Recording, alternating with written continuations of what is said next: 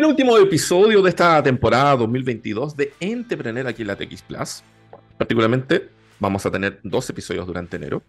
Este es el primero y el próximo, que va a mitad de mes más o menos, va a ser el último. Así que les traemos muchas sorpresas. De hecho, en el programa de hoy vamos a estar hablando de motocicletas. Vamos a estar hablando también de eh, proyectos, digamos, de mixología, que son emprendimientos. Como también vamos a estar conversando de innovaciones en la construcción. Y eh, porque yo quiero tener una moto, tenemos invitado a Juan Ignacio Rossi, quien es el fundador de Moto Online. ¿Cómo estás, Juan Ignacio? Muchas gracias por estar conectado esta tarde. Hola, Rob, ¿qué tal? ¿Todo bien? ¿Y tú? Todo lo que están escuchando, un gusto. Oye, eh, hace rato, particularmente yo le vengo dando vuelta a tener una moto. Entonces, nos llamó mucho la atención, obviamente, en Moto Online. Cuéntanos un poquito de qué se trata el proyecto. Eh, ¿Es lo que dice su nombre? Cuéntanos un poquito. El Lideral, Lideral es su nombre. Pero lo que nosotros somos somos una plataforma digital de compra y venta de motos usadas. Ya. Hoy en día, tú a través de nuestra plataforma, si tú quieres, por ejemplo, vender una moto, eh, hoy en día no tienes ningún, ninguna empresa o ningún lugar en el cual tú, por ejemplo, puedas ingresar los datos de tu moto. Y lo, acá tú lo haces en motornet.cl y nosotros te vamos a pedir ciertos requisitos, tal como kilometraje, eh, tu número, cantidad de dueños, si tienes los papeles al día, cierta información. Y esto lo que pasa, esto deriva a nuestro equipo de evaluación. Ya. El equipo de evaluación, en alrededor de una hora, te da una oferta, un rango estimado de la moto. Después lo que nosotros hacemos, pero como nosotros somos una plataforma digital, lo que nosotros hacemos es coordinar con un ejecutivo de ventas y uno de nuestro equipo mecánico para que vayan a tu domicilio o que vayan a tu oficina. ¿Para qué? Para que nosotros de esta manera eh, podamos eh, revisar la moto que esté en el estado en el cual tú nos dices que está. Ya, o sea, si lo resumimos, básicamente es un marketplace digital para vender motos usadas, comprar o vender motos usadas, y que ustedes se encargan también de certificar que la moto esté en, buena, en buen estado, ¿no? Claro, la diferencia es que las motos son nuestras. Nosotros te compramos la moto en el instante. Nosotros somos un instant ah, buyer. Perfecto, perfecto. Entonces tú te vas, tú en rango más o menos de una hora, una hora y media, tú te quedas con tu plata en tu cuenta de inmediato. Y tú no tienes que moverte ni de tu casa ni de tu oficina. Si igual gusta, prefieres venir a nuestras instalaciones, también lo puedes hacer de esa manera. Buena, buena. Oye, ¿y cuándo nació Moto Online y de dónde viene la idea? ¿Por qué particularmente este marketplace digital de motocicletas? Eh, mira, Motorline nació, eh, empezamos a cranear la empresa más o menos en febrero del año pasado, del 2022.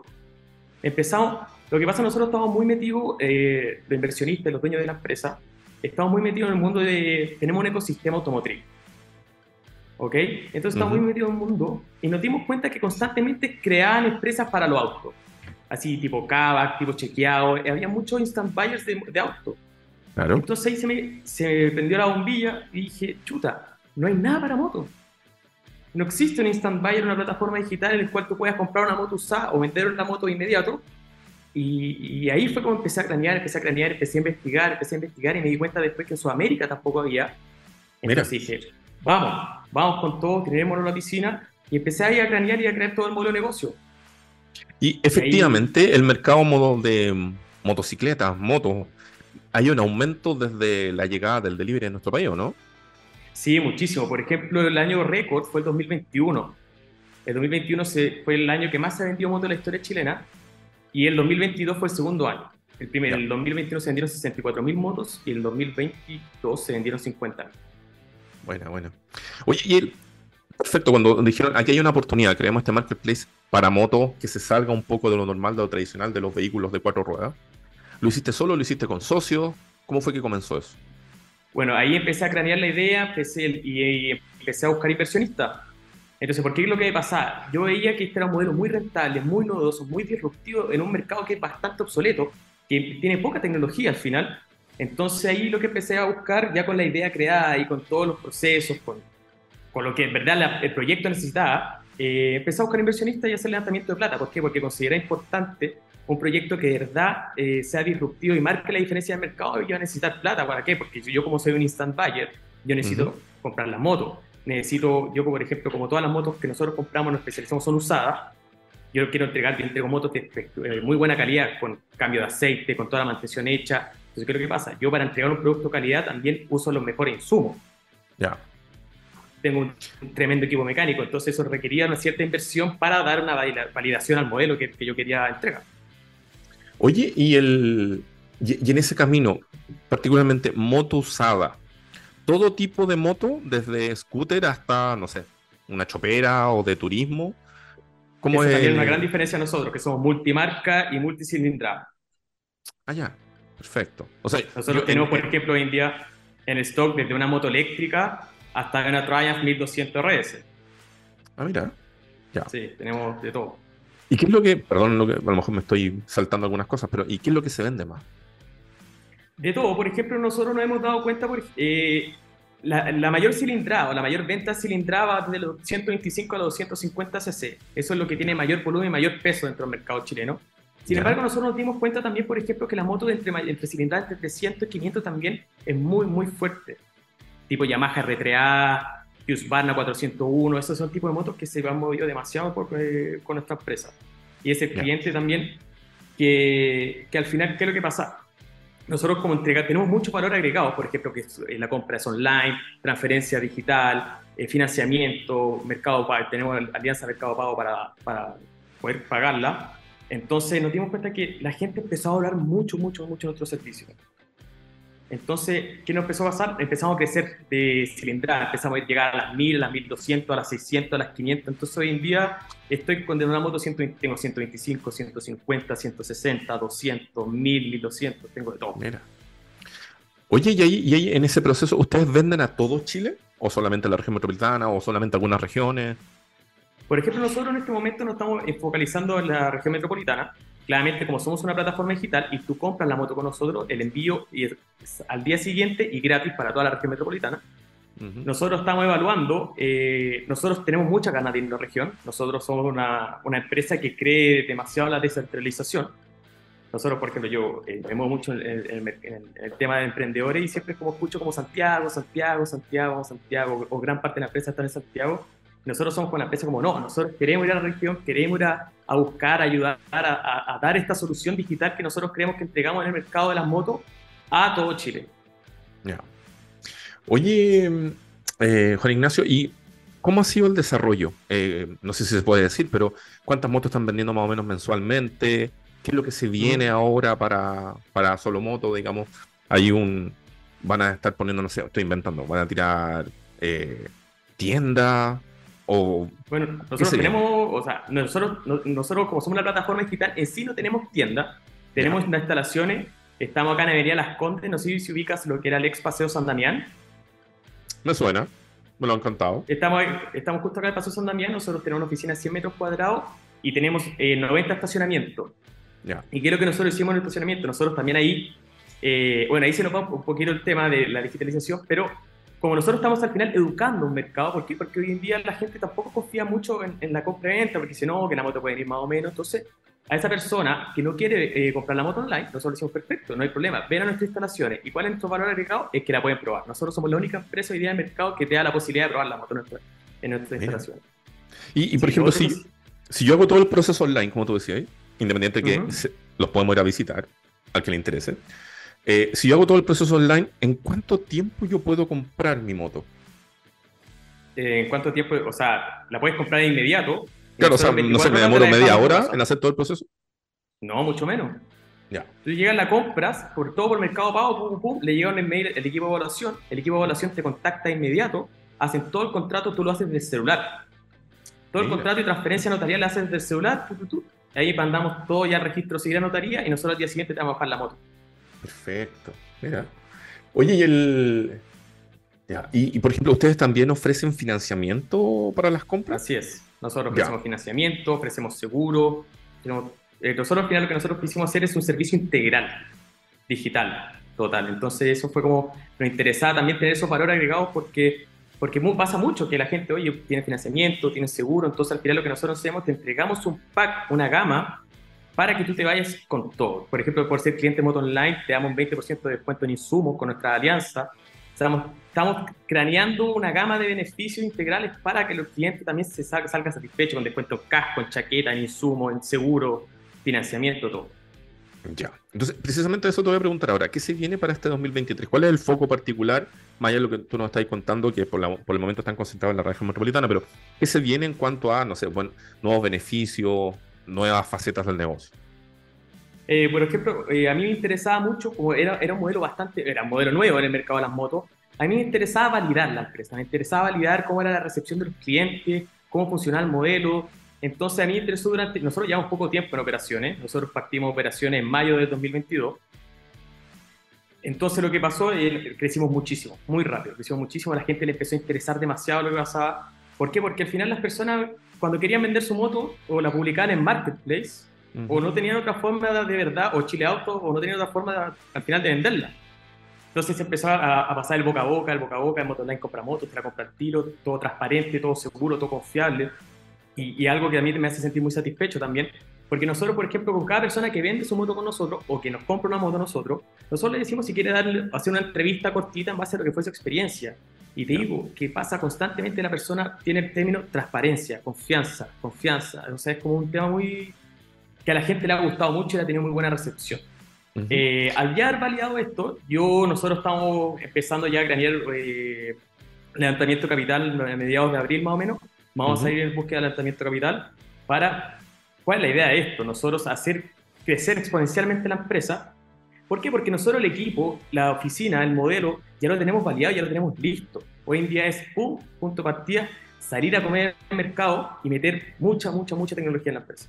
Oye, ¿se puede saber ese, ese levantamiento de capital más o menos por qué monto va a ser? Lo estamos craneando todavía, estamos craneando, estamos viendo entre, levantar entre 400 y 500 millones de pesos. Ya. ¿Y eso es para seguir avanzando en Chile? ¿Están pensando en el extranjero también? Porque tú mencionaste que este servicio no existía en Latinoamérica. No, estamos, por ejemplo, viendo para irnos a Perú el próximo año, porque es, un mercado más cercano, un mercado más parecido al chileno, entonces es algo que nosotros podemos plantear de mejor manera. No hay nada escrito en piedra, claramente, pero más o menos nosotros estamos viendo en un futuro, en un futuro más o menos a mediano plazo, que sería el próximo año, ir a empezar a recorrer Perú. Perfecto. Em, Juan Ignacio Rossi, eh, cofundador de Solomoto. Muchas, muchas gracias por haber estado eh, conversando con nosotros. Perdón, eh, Moto Online, ¿no? sí, Moto Online. Perdón. De nuevo, lo voy a hacer de nuevo. Nos equivocamos. Juan Ignacio Rossi, fundador de Moto Online. Muchas gracias por haber estado conversando con nosotros acá en Entrepreneur. Muchas gracias, Rob. Muchas gracias a ti por todas las preguntas. Un gusto y cuando gusten. Feliz. Oye, sí, voy a estar preguntando ahí algunas cositas de moto. hace rato que me está llamando las dos ruedas al espíritu, así que que les vaya increíble, Juan Ignacio. Muchas gracias, que te vaya muy bien. Nosotros dejamos hasta aquí este primer eh, bloque de este penúltimo episodio de Entrepreneur Vía TX Plus. Nos vamos con una canción de Eagles of Death Metal. Esto es Cherry Cola. Vamos y volvemos acá en Entrepreneur Vía TX Plus. Segundo bloque en este penúltimo episodio de la temporada 2022 de Entrepreneur vía TX Plus. Estaba con nosotros, damos la bienvenida a Sebastián Luders, gerente comercial de Baumax. Eh, muchas gracias por estar acá, Sebastián. Hola, hola, muchas gracias por invitarme y encantado de conversar con ustedes respecto a lo que está pasando en esta industria. Oye, sí. Eh, habíamos anunciado al inicio del programa de que íbamos a estar conversando precisamente sobre eh, construcción, un rubro que generalmente tiende a denotar cómo están los mercados. Entonces, y en el caso de ustedes, lo que nos llamó mucho la atención es que entendemos que están precisamente innovando en la forma de construir, eh, desarrollando diferentes soluciones. Así que entremos en terreno. cuéntanos un poquito de Baumax. ¿Cuándo nace? ¿Qué es lo que hace? Sí, les cuento. A ver, supongo que tú sabes que que, la industria de la construcción es, una de las industrias que está más, más atrás en productividad, ¿cierto? Muy atrasada en productividad. Eh, pues, incluso estamos, tenemos un índice de productividad más bajo que, la parte de agricultura o, ese tipo de, de industria. Eh, entonces es bien preocupante de alguna manera. Y toda esa baja productividad finalmente se ha traspasado a precio. Cuando uno mira una foto de hace 50 años, se es súper parecido a lo que está pasando hoy día en una obra. es cosa ponerla a color. Eh, entonces, con, ese, con eso en mente, eh, nosotros trajimos una tecnología que eh, en realidad es alemana, y un amigo alemán justamente llegó a Santiago y me dijo, oye, ¿usted sigue construyendo como siempre? Sí, le digo yo, igual que siempre. vámonos. Me dijo, oye, no, nosotros en Alemania hacemos esto. Y, me mostró esta, esto, esta cuestión. Me encontré, claro, me encontré notable. Y, de alguna manera nos empezamos a meter en este mundo del, del prefabricado eh, en hormigón. Ya. Y, y más que prefabricado, nosotros nos gusta llamarlo industrializado, que es lo que está pasando hoy.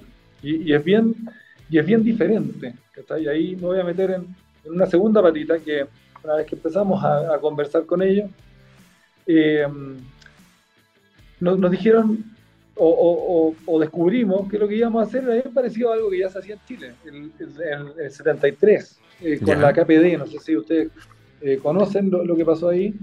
Tengo Pero- información de esa época de que, por ejemplo, habían edificios, no me acuerdo, aquí no me puedo contar, tú me corriges, pero alguna vez mi papá me contó de que habían edificios de origen ruso que venían como los moldes, digamos, que se, se unían después solamente, ¿o no?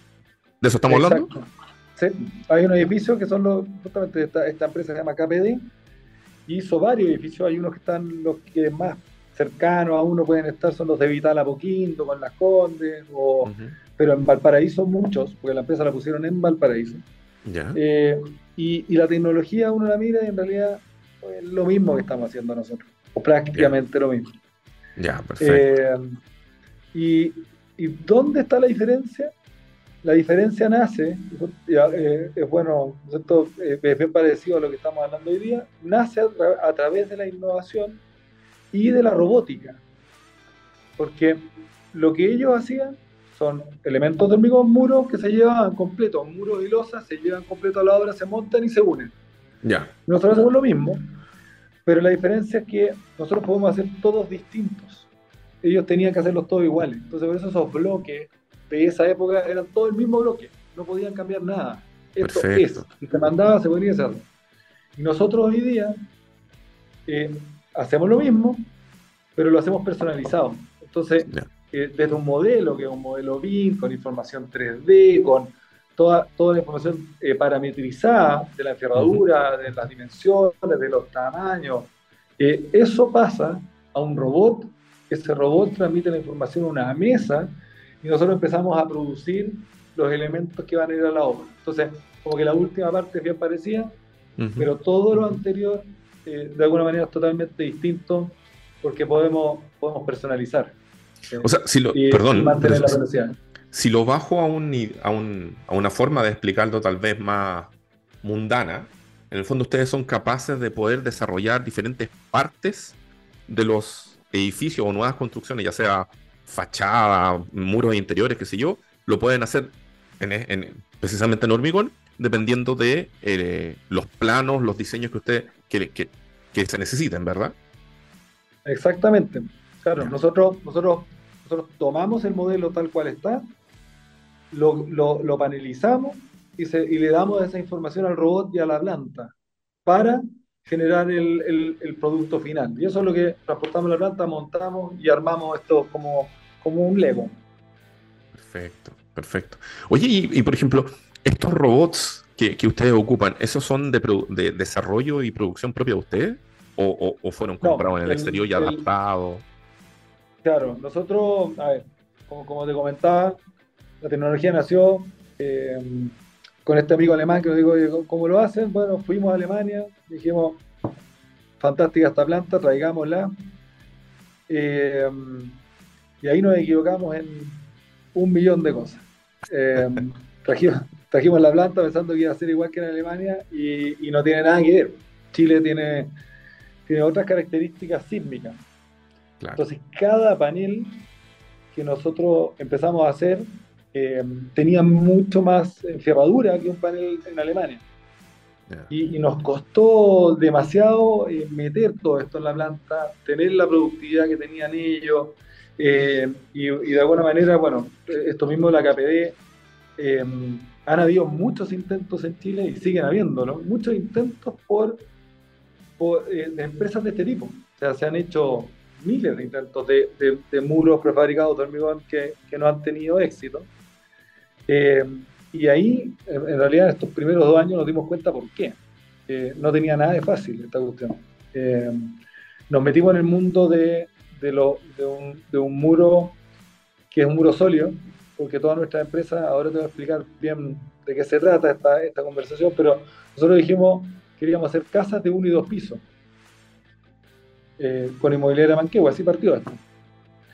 Y, y, y, el, y el mandato era, oye, quiero hacer lo menos posible en obra. Entonces hicimos muros sólidos, muros, muros que no se hormigonaban en el terreno.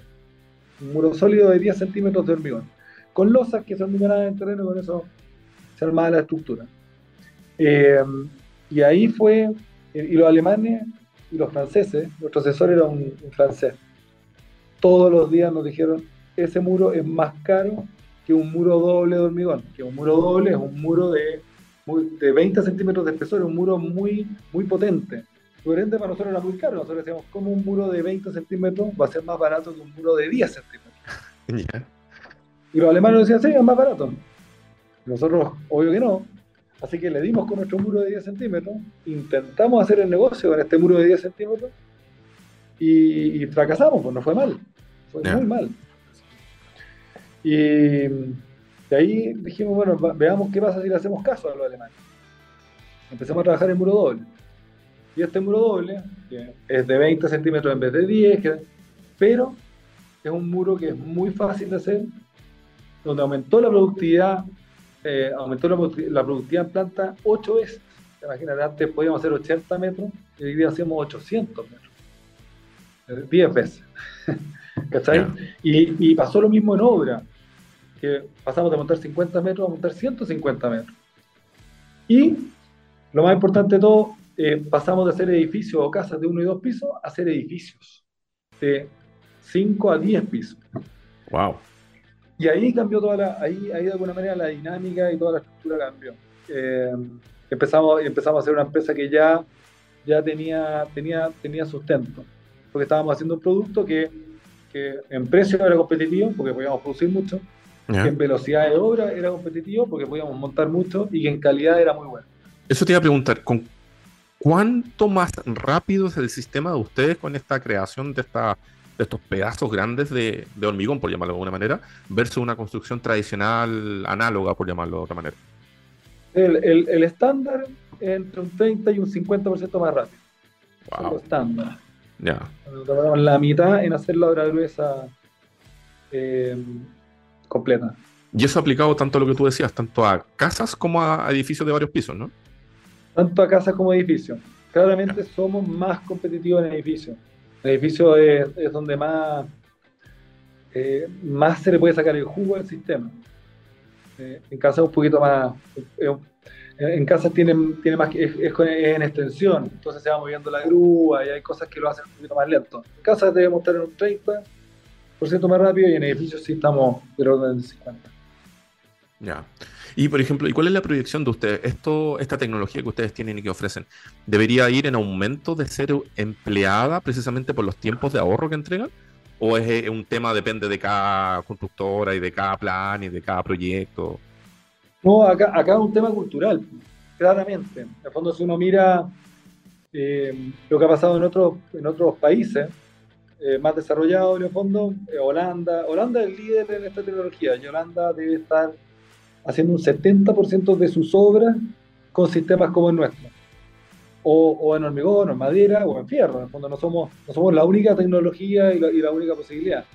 Pero un 70% de, de, las obras en Holanda son off-site, son, fuera, son en una fábrica y envían las partes y piezas. Y, eso, y, esa, y esa construcción off-site puede ser más o menos terminada, en el fondo, desde paneles hasta volúmenes. ¿cierto? Como que, como que está toda la gama. Eh, entonces, si uno mira eso, eh, comparado con lo que está pasando en Chile, nosotros hoy día no somos nada en el mercado chileno. En el fondo, nosotros podemos producir del orden de 200 mil metros cuadrados de panel. Y para que te hagas una idea, solo, solo el plan de gobierno de vivienda, eh, de vivienda social considera 9 millones de metros cuadrados de panel equivalente. Y nosotros hacemos 200 mil. O sea, hay espacio para mucho más y, ese espacio debiese, si, como pasa en todas las cosas, en el fondo uno mira para afuera y siempre uno, nosotros vamos un poquito más atrás, eh, la tendencia es a, que eso empiece a pasar, a que, a que haya más empresas como la nuestra, a que haya más, uso de esta tecnología y, no, como decía, no solo en hormigón, sino que en todos los materiales y ya está pasando. O sea, uno mira, eh, hoy día hay varias empresas eh, industrializando la construcción, varias. Ya no, ya, ya, no son dos o tres actores, estamos hablando de 10, 15 o 20 actores. Ah, así que eh, la tendencia que claramente va para allá. Oye, y, y, hay, por ejemplo, el proceso de evangelización, de cierta manera, de la industria local de la construcción. ¿Dónde pasa? Eh, ¿Cómo ustedes han visto que está haciendo la recepción de esto? Porque suena del futuro, independiente de que... Suena del futuro. sí, el, a ver, yo creo que eh, fue clave partir con la inmobiliaria Manquehue, es un actor que es, relevante en la industria, eh, y, no, y validó el sistema de alguna manera. Y a partir de ahí hemos ido, hemos ido a poco eh, capturando nuevos mercados. Es súper difícil porque en el fondo tiene una gran desventaja para el cliente. Tiene dos, dos grandes desventajas. La primera es que el proyecto hay que prepararlo para ser industrializado. Entonces, si tú preparas todo para este sistema, todos los otros sistemas quedan afuera. Mientras que si lo preparas eh, para hacerlo tradicional, si lo preparas para hacerlo tradicional, tú puedes hacerlo con cualquier persona. Entonces, acá te limita. Es una, es una primera, ¿cómo se llama? Un, primer... Eh, un primer punto de, eh, crítico para poder entrar en, la, parte de industrialización. Cuesta mucho romper esa barrera, es la primera barrera. ¿ya? Tengo que para. Y ahí en esa, en esa línea de, ideación que están haciendo de evangelización, eh, ¿están presentes y están apostando al mercado chileno o también están mirando el resto del mercado latinoamericano o tal vez de otros países de, de esta zona geográfica? Eh, estamos mirando eh, otros mercados, viendo, eh, creemos que es factible de usar en Perú, en Brasil hay máquinas parecidas a las nuestras, ya existen. Eh, con Argentina hemos tenido contacto, pero, pero claro, el límite de la, de la planta nuestra propiamente tal es del orden de 300 kilómetros, 500 kilómetros. O sea, nosotros nuestra planta llega hasta La Serena y llega hasta Concepción. Ya. ¿ya? De ahí ya empieza a ser poco competitiva. Entonces, tenemos primero, primero como una primera etapa que es expandirlo en Chile, en el fondo. Tenemos, hay mercado en Antofagasta o en el sur. Eh, y después vendría esa segunda, porque, porque hay que poner plantas nuevas, en el fondo. No, no, es, no es factible como tomar el producto y llevarlo. Perfecto. Oye, eh, está súper interesante, que también nos está pidiendo el tiempo. Entonces, cuéntanos sitio web, redes sociales, donde en el fondo las personas que nos puedan estar escuchando, que están interesando en esta, interesados en esta tecnología y en lo que se puede lograr, eh, ¿dónde los pueden visitar? La página es www.baumax.cl. Eh, el Instagram número C. no, pero con baumax.cl la gente puede llegar a todo eso. Yo, creo que a través de la página se llega a todo, sí. Eh, Perfecto. Y, ahí hay gran parte de la información y hay un mail de contacto para poder ubicarnos. Perfecto. Sebastián Luders, eh, gerente comercial de Baumax, yo te quiero agradecer eh, este rato que estuviste conversando con nosotros, porque independiente de lo que tú decías, de que los orígenes tal vez vengan hace harto tiempo atrás, es como el, futuro de la construcción hecho realidad en Chile a través de también de la robótica, cosas que eh, de la cual no se habla todos los días. Muy bien, muchas gracias por la invitación. Que estés muy bien. Nosotros dejamos hasta acá este bloque nos vamos con una canción de Fu Manchu. Esto es Godzilla. Vamos y volvemos acá en Entrepreneur vía TX Plus. El bloque de este penúltimo episodio de la temporada 2022 de Entrepreneur aquí en la TX Plus.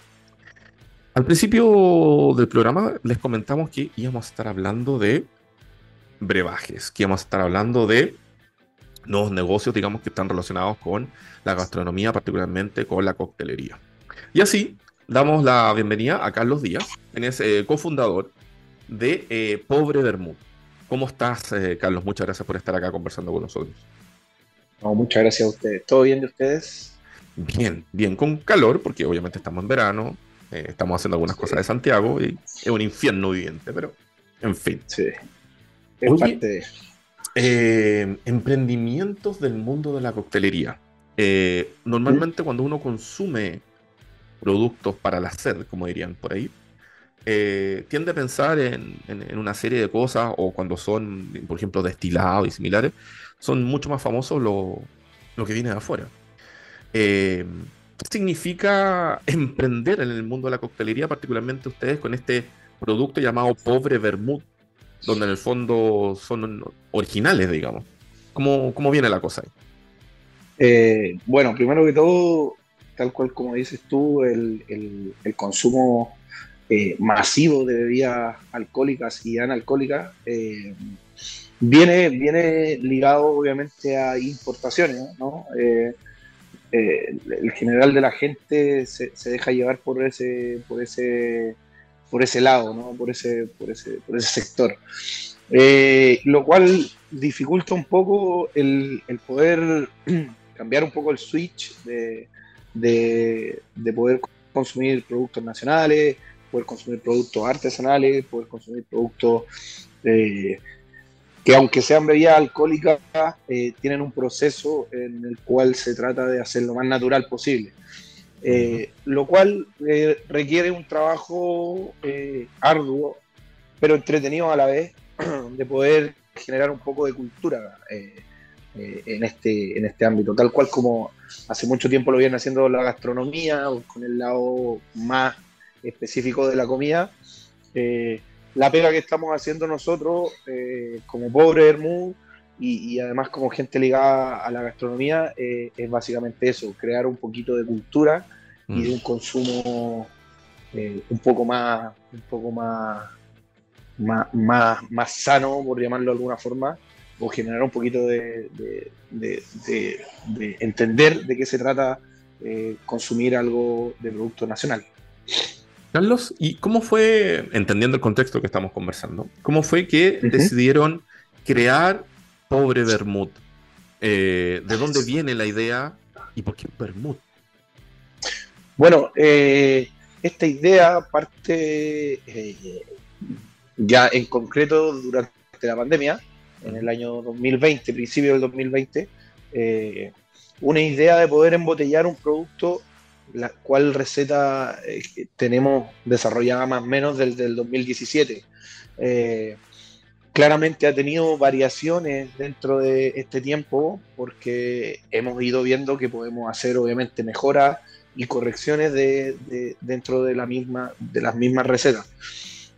pero parte básicamente para poder buscar, de mi parte, al ser bartender y, trabajar en las barras durante más de, más de 12 años, eh, tratar de buscar un producto con identidad, tratar de poder buscar un producto original, tratar de poder desarrollar una idea nueva dentro, dentro del consumo eh, de, productos, de productos artesanales.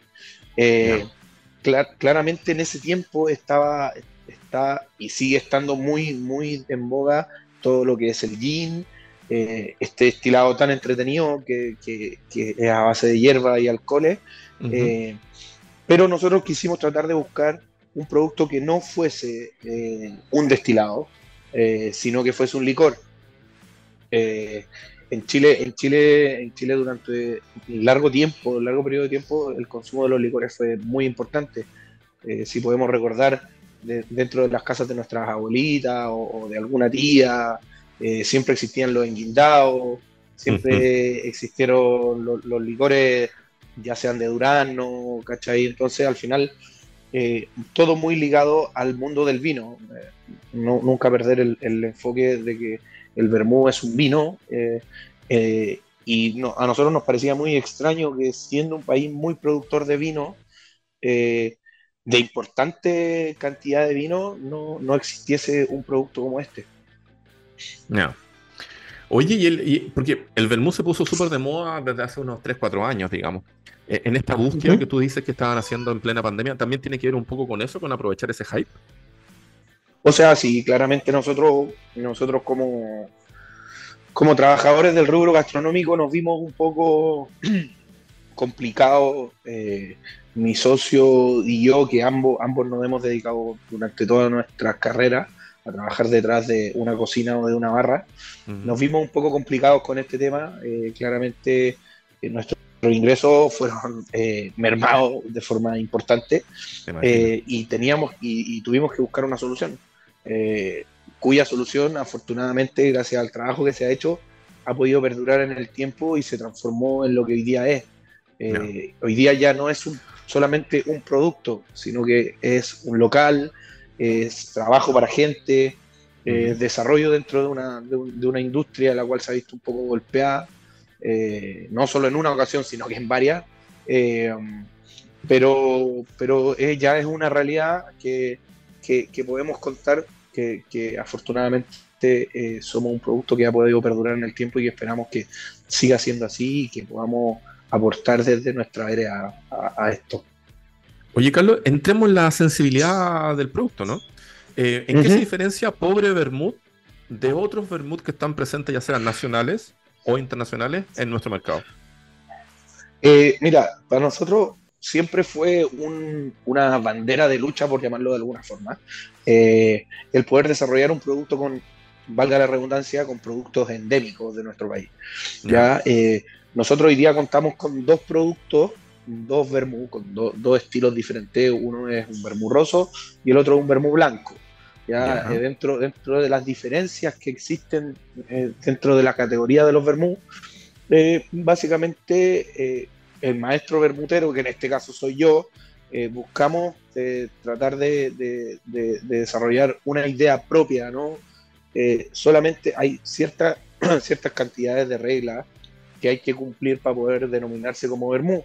Pero eh, los perfiles que le entrega cada, cada maestro vermutero eh, son parte de la esencia de cada, uno. A nosotros, nosotros tratamos de diferenciarnos de esa forma, poder, poder tener productos endémicos.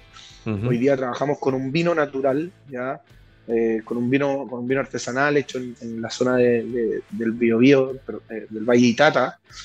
Entonces, el cual nos permite tener un vino con un carácter eh, muy marcado campestre, eh, es mucho sur, es harta lluvia, harto, harta tierra mojada, eh, es campo, ¿cachai? Es un vino país, ya que es un vino que hace mucho tiempo la gente desconocía el origen de esta cepa. ¿Por qué? Porque no se, no, no, se, no se comercializaba, sino que era un vino el cual se le entregaba a la misma gente que trabajaba en el campo y que era el vino con el que se hace el pipeño. Si no, lo sabe, el, pipeño es a base de vino de uva país. El, que el tinto, el que el, el pipeño tinto. Entonces, tenemos un perfil bien, bien marcado hacia el lado hacia el lado campestre, hacia el lado, obviamente es hierba, esto es, un vino fortificado en base a hierba.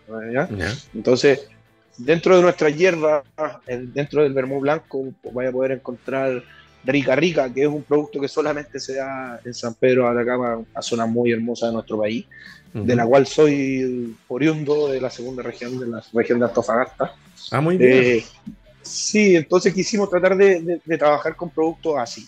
Ya, obviamente tú vas en San Pedro y la Rica Rica está tirada en el piso. Aquí en Santiago y en la gastronomía se le ha dado una importancia, eh, la, cual, la cual es muy, muy entretenida porque es un producto único. Y dentro de nuestro vermú roso, el producto endémico con el que nosotros trabajamos es el merquén, ¿ya? Mm. Eh, la cual nos entrega una nota humada bien entretenida, un picantito eh, bien picarón. Eh, a, la gente, a la gente le entretiene, le entretiene un poquito poder jugar y descubrir nuevas experiencias, todo a través de una copa o de un vaso o simplemente de una botella. Mira, qué interesante. Oye, ¿y eh, dónde los pueden encontrar? ¿Cómo pueden acceder a los productos, personas, empresas, etcétera? ¿Cómo los contactan? ¿Dónde compran? Eh, tal cual como tú estabas mostrando ahí en la, pantalla, mm. ese es nuestro perfil comercial, por llamarlo de alguna forma, de Instagram, que es arroba pobre tal cual como suena. Eh, y hoy día, como, bueno, como te, como te comenté, el que sea una realidad pobre Bermú también se eh, significa que nosotros tenemos nuestra propia bermutería. Hoy día nosotros podemos, podemos, podemos comentarle a la gente que somos la primera bermutería del país. Eh, trabajamos obviamente con nuestro vermú, pero también tenemos distintos vermú chilenos, eh, los cuales nos pueden encontrar en Franklin 741, en el local A6 eh, esto, es, esto es la factoría Franklin, ¿ya? en donde se desarrollan muchos productos muy entretenidos, cervezas, gin, eh, se hacen encurtidos, eh, bueno, un sinfín de cosas, fiambrería, quesería, kombucha, otro, otro vermú que es vermú Luther también, los chiquillos también desarrollan aquí, se hacen varios destilados, gin malabar, bueno, hay un sinfín de cosas, es, un, es un espacio colaborativo muy entretenido en el cual también en los fines de semana eh, siempre hay actividades, hay una galería de arte también, que es muy entretenido. Eh, nos pueden encontrar ahí eh, sábado, domingo y festivos también. Buenísimo. Nosotros, nosotros felices estamos aquí, lo recibimos toda la semana, pero, pero nos dedicamos en la semana, aparte de, este entretenida, entretenido espacio de poder conversar contigo, nos dedicamos a embotellar y a producir nuestro vermú aquí mismo. Entonces se van a poder, se van a poder sentar dentro de la, van a poder sentar en la barra en la cual estoy sentado hoy día, una barra aproximadamente de 8 metros, eh, en donde van a poder disfrutar de, distintas, de distintos cócteles, eh, de nuestro vermú solo, también una cocina muy entretenida, eh, dirigida directamente a lo que es el vermú, el consumo de este producto tan entretenido. Buenísimo. Y ahí, bueno, para yo estaba cachoreando mientras tú me estabas conversando. Cuando entran al perfil de Pobre Vermut en Instagram, arroba Pobre Vermut eh, ustedes pueden pinchar en un link de Bitly y eso lo lleva inmediatamente a, un canal de WhatsApp donde imaginamos que ahí también pueden conversar con la gente de Pobre Bermud y también a lo mejor solicitar, no sé si productos, servicios, etc. Sí, sí, sí. Ahí todo, todo toda la información la pueden encontrar, afortunadamente, gracias a la tecnología, con solamente un clic. Eh, y se van a poder contactar directamente con nosotros, ya sea con nuestro canal de venta o quizá con Cristian, que es mi socio, o conmigo mismo. Pero nosotros felices eh, de, poder recibirlo. Eh, les enviamos también nuestras botellas a, domicilio, no hay ningún problema con eso. Y dejarles pasadito un dato de que vamos a estar en, el Festival de la Coctelera, es el festival más grande de coctelería del país, que se va a desarrollar en Huachuraba. También lo pueden colocar ahí en el clic de, de nuestra página de Pobre Bermú, van a poder encontrar entradas y, van a poder ir a visitarnos. Vamos a tener una barra ahí muy entretenida, show en vivo, mucha coctelería, harto bartender, harta barwoman, eh, nada, buena música en vivo y, pura buena onda y, nada, y fomentar el consumo, obviamente responsable de la bebida alcohólica.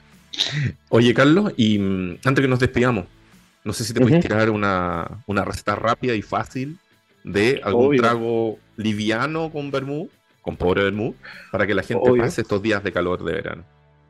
Y sí, al calor nosotros siempre recomendamos eh, bebidas alcohólicas, obviamente, ojalá no, muy, no muy marcadas hacia las notas bien alcohólicas. Grabación alcohólica baja ya para refrescar. Nosotros siempre eh, agarramos un vasito tumbler, ojalá el más grande, sino una copa de vino, mucho hielo, eh, unos 90 cc de pobre hermú blanco y lo terminamos con agua tónica o si no con una ginger beer, que es esta bebida de jengibre que es exquisita. Eh, y nada, eso es perfecto para sentarse, pasar la tarde eh, y sobre todo con este calor que está haciendo infernal en Santiago. Así es. ahí tienen una super receta. Vaso grande, facilita para la casa. pobre vermú, para cubrir o, subir ahí por los hielos y después cubrirlo o completarlo con, em, con ¿cómo era? ¿Con ginger beer? o con ginger beer o con agua tónica. Sí, nosotros siempre jugamos con, la proporción del 50-50. 50%, de vermú y el otro 50% de tu gaseosa favorita, ya sea agua tónica, ginger beer y si no también con soda queda bien, bien rico. Perfecto. Los dejamos ahí con la inquietud, con harta sed al final del programa. Muchas gracias, Carlos Díaz, cofundador ahí de Pobre Bermud, por habernos contado un poco del desarrollo de esta marca nacional, de este emprendimiento gastronómico coctelero eh, que está dando bastante que hablar en nuestro país. Muchas gracias a usted y que tengan una muy buena tarde. Y a ustedes, chiquillos, les decimos que hasta aquí llega este penúltimo episodio de Entrepreneur vía TX Plus. Nos queda un episodio la próxima semana de 14-15 horas acá en la TX Plus. Vamos a tener sorpresitas, ¿ya? Así que desde ya los dejamos, nos vamos con una canción, nos vamos con eh, Faith de Limp Bizkit. Esto fue Entrepreneur vía TX Plus. Nos vemos.